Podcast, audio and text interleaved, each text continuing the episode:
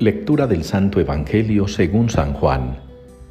En aquel tiempo dijo Jesús a Tomás, Yo soy el camino y la verdad y la vida.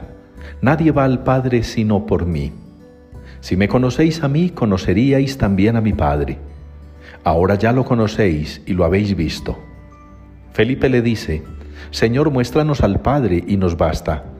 Jesús le replica, Hace tanto que estoy con vosotros y no me conoces, Felipe. Quien me ha visto a mí ha visto al Padre. ¿Cómo dices tú, muéstranos al Padre? ¿No crees que yo estoy en el Padre y el Padre en mí? Lo que yo os digo no lo hablo por cuenta propia. El Padre que permanece en mí, él mismo hace las obras. Creedme, yo estoy en el Padre y el Padre en mí. Si no, creed a las obras. En verdad, en verdad os digo, el que cree en mí, también él hará las obras que yo hago y aún mayores, porque yo me voy al Padre.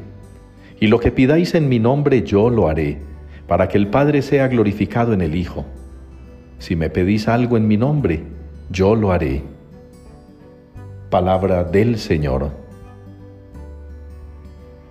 A toda la tierra alcanza su pregón. Es la respuesta que nos une hoy en la liturgia al Salmo 18 a toda la tierra alcanza su pregón, a todos los rincones del mundo, a los cuatro puntos cardinales, en toda la extensión de la tierra. Llega, alcanza ese pregón maravilloso que escuchamos la noche de la Pascua, ese pregón que relata las maravillas de Dios que tienen su broche de oro fantástico en la resurrección de Jesucristo su Hijo. Ese es el pregón que todos deberíamos recitar, entonar.